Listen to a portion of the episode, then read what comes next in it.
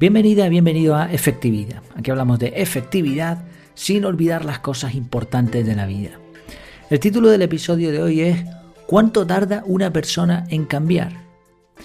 ¿Cuánto tarda una persona en promedio para realizar un cambio sustancial en su vida? Es una pregunta interesante porque esto nos permitiría tener expectativas adecuadas, no frustrarnos y también invertir nuestros recursos de forma inteligente. Lo que vamos a ver son algunos factores a tener en cuenta. Y este viaje que vamos a, hacer juntos, por decirlo así, nos va a llevar a una cifra concreta eh, de lo que podría tardar alguien en hacer cambios significativos en su vida. Todo, por supuesto, es una opinión, no es nada empírico, porque como podrás comprobar es bastante difícil de calcular. Es una opinión de alguien que se esfuerza también por cambiar. Empecemos hablando de, algunas cifras que han dado otros autores. Hablamos, por ejemplo, de las famosas 10.000 horas. Eh, si quisiéramos responder a la pregunta del título de forma rápida, pues podríamos decir eso, pues 10.000 horas. Mm, son 10.000 horas para ser maestro en algo. Esto es un promedio que, ha salido de, de, diferentes autores que lo han expresado de formas distintas, pero básicamente lo que se refieren es que si una persona practica algo durante 10.000 horas, se convierte en un experto, en un maestro. Dedicando 8 horas diarias de lunes a viernes estaríamos hablando de 250 semanas, es decir, casi 5 años. Esto coincide con otros autores que hablan de unos 4 años para llegar a ser un experto en una materia. Pero, cuidado, ojo aquí, porque si estabas pensando que podías simplemente tocar un violín durante esa cantidad de horas para convertirte en un buen violinista, error. Y prueba de esto, una prueba sencilla, son los muchos conductores que acumulan miles de horas al volante y, sorpresa, no son por ello mejores conductores. A veces al contrario porque se cogen manías malas. Y no esperes simplemente que por haber estado muchas horas en un coche, ahora puedas conducir un Fórmula 1 y ganar un gran premio ni nada parecido. Sí, hablamos de 10.000 horas de práctica deliberada, práctica consciente. Esto es aprender, mejorar, ¿no? teoría, práctica, eh, prueba y error, crítica constructiva, esfuerzo consciente, mm, consejos de, expertos, etc. Hay otras teorías como la de los 21 días para cambiar un hábito o establecer un, hábito, la de los 66 días, pero como ven muchas veces este tipo de cálculos son como, como cifras muy bonitas para llamar la atención y poco más. Hay un margen de error enorme. Además, con esto de los 21 días, las 3 semanas o los 66 días, hablamos de un cambio o implementación de un nuevo hábito. Un solo hábito. No hablamos de un cambio a lo que se refiere el título, a lo que se refiere este episodio, un cambio grande en la personalidad de alguien. Pero bueno, podrían ser cifras orientativas, ¿no? Eh, ya vemos que la más pequeña es 21 días. Otro factor muy a tener en cuenta es que no se mejora igual, no se cambia igual cuando somos niños que en otras etapas de la vida. Cuando somos pequeñitos eh, no nos hace falta teoría, simplemente imitamos y vamos cambiando, el desarrollo es muy rápido. Y de hecho, tan rápido que un niño de 6 años es muy distinto de, un niño de 3. El mismo niño, cuando tenía 3 y cuando tiene 6, es muy distinto. Y uno de 15 con respecto a uno de 10, o a cuando, tenía 10, pues eh, el cambio es brutal. Sin embargo, cogiendo las mismas cifras, un adulto de 40 años no va a ser muy diferente de uno de 35, normalmente. De hecho, si lo piensas en la, en la etapa estudiantil, ya se nota cómo se ralentiza el, el cambio en las personas. Cuando somos niños cambiamos muy rápido y después va bajando, va menguando este cambio. Después de la adolescencia, aunque las habilidades orientadas al trabajo tradicional, a, lo profesional, pueden seguir mejorando gracias a los estudios, en cuanto al desarrollo personal, los cambios en personalidad, ya no, no hay tanto. Quizá porque en toda la etapa estudiantil no nos enseñan nada de eso, sino que, que se aprenden otras cosas. Una vez que entramos en el mercado laboral, ya como jóvenes, como adultos, eh, viene una estabilidad poco a poco, adquirimos una serie de libertades que nos permiten decidir si vamos a mejorar en nuestro desarrollo personal o no. Y aquí ya se observan diferencias entre personas. Mientras unas parecen estancarse como si estuviesen eh, en arenas movedizas, otras se dedican a su desarrollo personal como si no les quedase tiempo en la vida. Este punto de inflexión suele estar en, la llamada crisis de los 40, como en la, en la mitad de la vida, donde uno toma una decisión consciente y hay quien se preocupa por su desarrollo personal y hay quien no lo hace. Obviamente decimos 40, pero puede ser antes, puede ser después. Y luego ya llegamos a la, tercera edad que suelen ya hablar eh, o llamarla, ¿no? Después de la jubilación, cuando la sensación que yo tengo por lo menos es que mm, se sigue en la misma línea, como un misil, una trayectoria. Si antes te preocupabas por el desarrollo personal, lo sigues haciendo, pero si no lo hacías antes, tampoco vas a cambiar ahora. Por supuesto con excepciones. Otra cosa que he ido aprendiendo es la forma en que se producen los cambios. El desarrollo personal es una curva puede ser ascendente, sería lo ideal, o en forma de campana, puede ser, es una curva, ¿no? Siempre hacia arriba o hacia abajo, a veces es más lineal, pero esta línea siempre va a ser en forma de sierra, sobre todo cuando se, tira hacia arriba. Un ejemplo, y me, pongo yo mismo como ejemplo. Hace ya bastantes años leí el primer libro que recuerdo sobre alimentación. Y fue como si me fuesen dando bofetadas una tras otra, un concurso de bofetadas y, la víctima era yo, ¿no? Realmente comía muy mal, así que hice algunos cambios. Pero pasadas varias semanas, un par de meses, me dejaba ir y volvía un poco a lo anterior. No llegaba a estar tan mal como antes, pero como que las bofetadas ya no me dolían tanto. Entonces leí otro libro de alimentación y otro y otro. Y parece que cada vez me iba gustando más. De hecho, hace poco leí como cuatro o cinco libros de alimentación seguidos. Y a medida que iba aprendiendo, más cambios hacía. Pero se repite el mismo patrón siempre. Eh, como que el conocimiento, lo que lees, te motiva, te da un impulso y pasado un tiempo bajas el ritmo.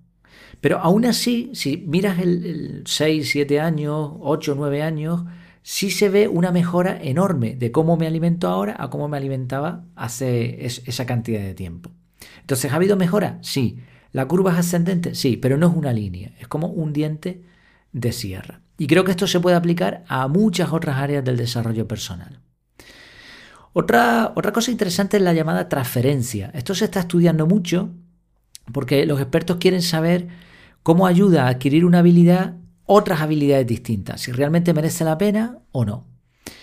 Te cuento una experiencia que tuve ayer mismo. Mientras esperaba en un semáforo, en una calle en Las Palmas, observé a un hombre eh, bajarse de un coche. Era un 4x4, espectacular, precioso. Mm, no era un coche demasiado caro, pero sí le había hecho algunos arreglos y lo había dejado precioso, muy bonito. El hombre sacó de la parte de atrás un cuadro de una bicicleta eléctrica, creo que era eso, Observé que estaba bien vestido, con ropa bien, cara, tampoco muy llamativa, pero el hombre limpio, elegante, bien, ¿no? Cruzó la calle justo por delante mía y entró en una tienda de bicicletas que he visto varias veces, cada vez que paro en ese semáforo me, la veo y me, gusta mucho. Tiene un escaparate muy llamativo y está todo muy ordenadito, muy limpio, el letrero, etc. Y al mirar cómo entraba el hombre hacia el interior, me fijé que, en, la, en, el mostrador tenían un ordenador, un pedazo de ordenador, un iMac de Apple de 27 pulgadas, si no me equivoco, porque era enorme. Y, pensé, todo coincide, ¿no? Aquí parece que todo esto se mueve, todo lo que se mueve aquí es de calidad. Y este patrón también lo he observado muchas veces. Cuando una persona se esfuerza por mejorar cierta área de su vida, esto suele transferirse de alguna manera, no, no podemos aquí hablar de porcentajes o de cifras, pero sí parece que que te permite mejorar en otras áreas. Es raro encontrar a alguien que sea muy limpio pero poco ordenado, o que sea muy organizado pero que no tenga a raya sus finanzas, o que haga ejercicio desde hace tiempo y descuide totalmente su alimentación. Parece que todas estas cosas se van alineando. La conclusión es que es más fácil cambiar cuando ya se han hecho cambios. Es muy probable que si desde pequeñitos nuestros padres ya nos orientaron, nuestros padres u otras personas en nuestra infancia y nosotros hemos seguido con ese desarrollo personal, muchas áreas de nuestra vida nos van a permitir cambiar con mayor facilidad. Claro, estos cambios no van a ser radicales, no van a ser extraordinarios. Si, siguiendo el mismo ejemplo, si alguien ya hace deporte, comenzar a cuidar su alimentación no es extraño. Pero estos cambios constantes sí permiten a alguien seguir transformándose, evolucionando en unos años. Por último, hay eventos impactantes, cambios de circunstancias que son como pequeños terremotos en la vida de una persona. Ya sabes, estas historias de una persona que tiene un accidente y de pronto ve la vida con claridad y cambia. Sin embargo, aún así, aún con estos cambios, o sea, aún con estas circunstancias, estos eventos, el cambio no se produce de un día para otro. Lo que se produce es un cambio de mentalidad. Eso transforma nuestras acciones y al final irremediablemente da unos resultados. Y esos hábitos moldean la persona y entonces sí hay un cambio. Antes era de una forma y ahora es de otra. Las circunstancias también facilitan mucho que alguien cambie. Ya sabes eso, si, si fumas y quieres dejar de fumar, deja de juntarte con personas que fumen, porque ese cambio de circunstancias, de, de lo que te rodea, te va a permitir hacer un cambio de forma más sencilla. Pero en estos casos el cambio no es tan permanente, porque si vuelves a estar con las personas que fumaban, tienes el riesgo de volver a fumar. Y, en el resto de cambios igual. Así que la combinación de las dos cosas, motivación intrínseca, quizá un evento que te haga pensar, y añadido a eso cambios de circunstancias hechos a conciencia, eso sí logran cambios reales y permanentes en las personas. Bien, juntamos todo. ¿Cuánto voy a tardar en cambiar? ¿Qué es lo que nos interesa? La pregunta que nos interesa responder. Bueno, pues no sé la forma de sacar un promedio, no, no sabría decirlo exactamente, pero oye, ¿por qué no dar una opinión? Que no va a pasar nada, ¿no? Ya al menos tenemos unos datos. Yo creo que como mínimo, como mínimo, se tarda seis meses para que se note que alguien ha cambiado. Y esto en casos con muchas cosas a favor. Crisis de los 40, impacto, cambio de circunstancias, una persona que ya ha trabajado su desarrollo personal durante tiempo, etc. Como mínimo. En otros casos más alejados de este tipo de historias en plan Hollywood, estaríamos hablando de al menos un año. Mucho más si el cambio deseado es convertirnos en expertos en algo o cambiar radicalmente de una forma de ser a otra. Quizás se tardarían varios años. Y además hay que tener en cuenta que los cambios no se ven igual mm, el que los hace a las personas que, le rodean. Si es alguien que hace tiempo que no te ve y de pronto ha habido una serie de cambios, quizá pasados seis meses pueda ya ver algo. O quizá si ha pasado un año o dos años, pues a lo mejor te dice, oye, estás irreconocible, es que has cambiado un montón. Pero si son personas que te conocen y que están en tu día a día, mm, no van a ver esos cambios eh, tan grandes, sino que van a ir viendo pequeños cambios, esa sensación de mejoría y tú mismo la vas a tener, pero no vas a poder percibir el antes y el después. Bueno, estos son cifras, ¿eh? por supuesto, aquí hay opiniones. Esto es lo que, lo que, con los datos que tengo, con lo que he ido aprendiendo y después de pensar y de informarme un poco, podríamos estar hablando de eso. Seis meses en el mejor de los casos, unos cuantos años en el peor. Conclusión de todo esto, paciencia, paciencia. Si estabas esperando un cambio total en dos días, olvídate, te vas a decepcionar. Por eso es bueno trabajar por sistemas, ponerse retos, llevar un seguimiento, buscar ayuda. Ya sabes, todo lo que hablamos aquí en este podcast y en la página web en efectividad.es. Aplicar efectividad sin olvidar las cosas importantes de la vida. Así que, ¿se puede cambiar? Sí, pero es difícil. Hay que querer. Habrá subidas y bajadas y llevará tiempo. La buena noticia es que no solo no es imposible, sino que además el camino es agradable. Así que a por ello.